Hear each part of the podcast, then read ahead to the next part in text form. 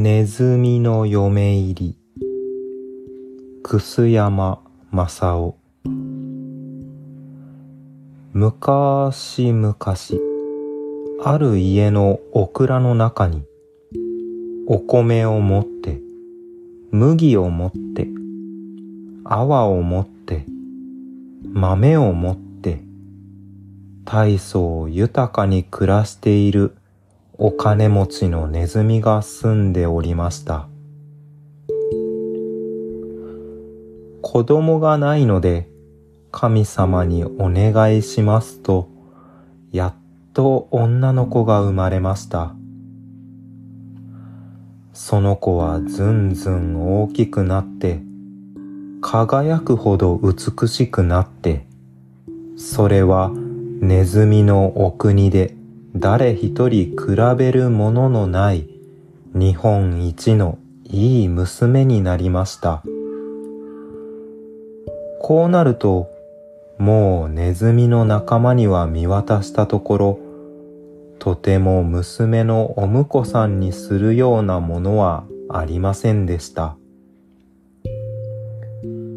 ネズミのお父さんとお母さんはうちの娘は日本一の娘なのだから、何でも日本一のお婿さんをもらわなければならない。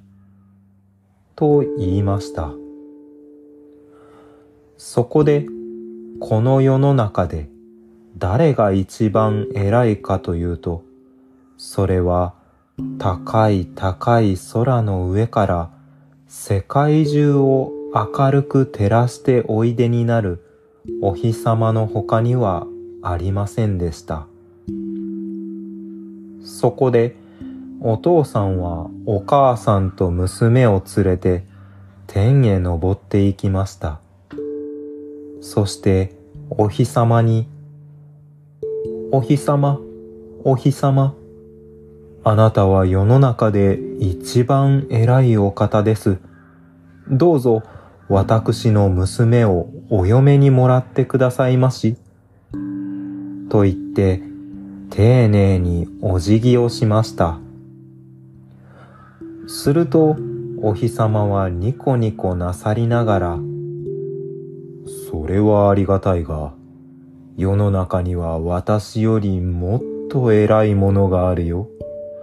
とおっしゃいました。お父さんはびっくりしました。まあ、あなたよりも偉い方があるのですか？それはどなたでございますか？それは雲さ。私がいくら空でカンカン照っていようと思っても、雲が出てくるともうダメになるのだからね。なるほど。お父さんはそこで今度は雲のところへ出かけました。雲さん、雲さん、あなたは世の中で一番偉いお方です。どうぞ私の娘をお嫁にもらってくださいまし。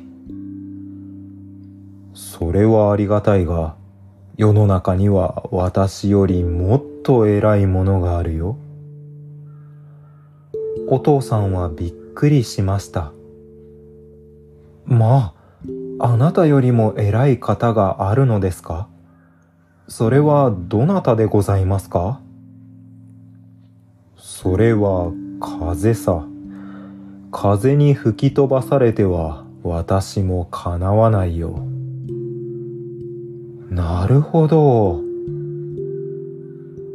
お父さんはそこで今度は風のところへ出かけていきました。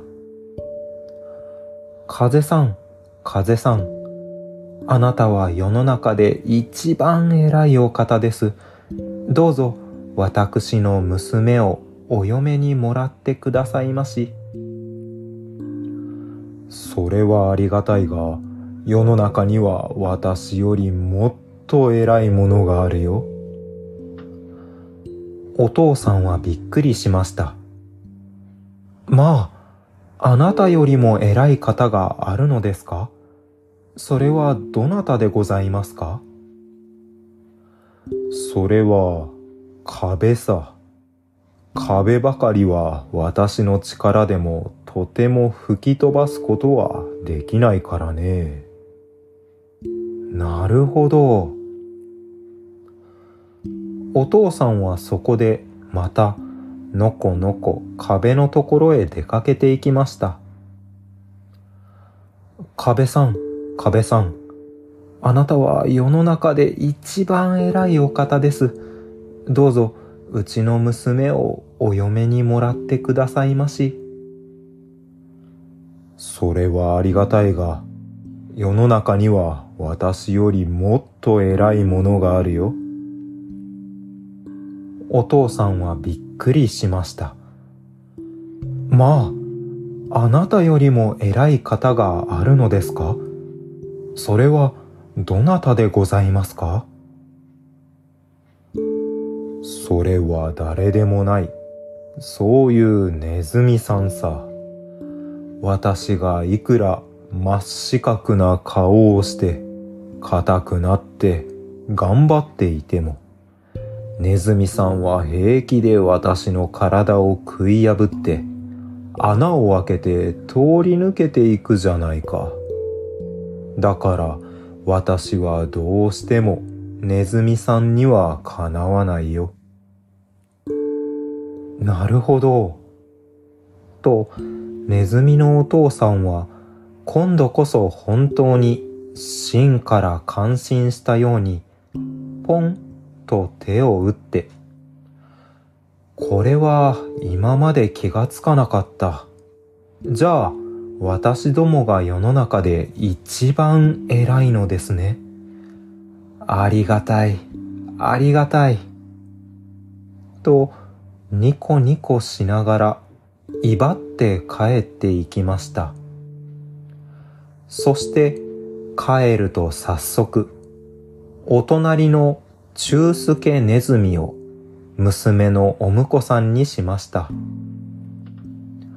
若いお婿さんとお嫁さんは仲良く暮らして、お父さんとお母さんを大事にしました。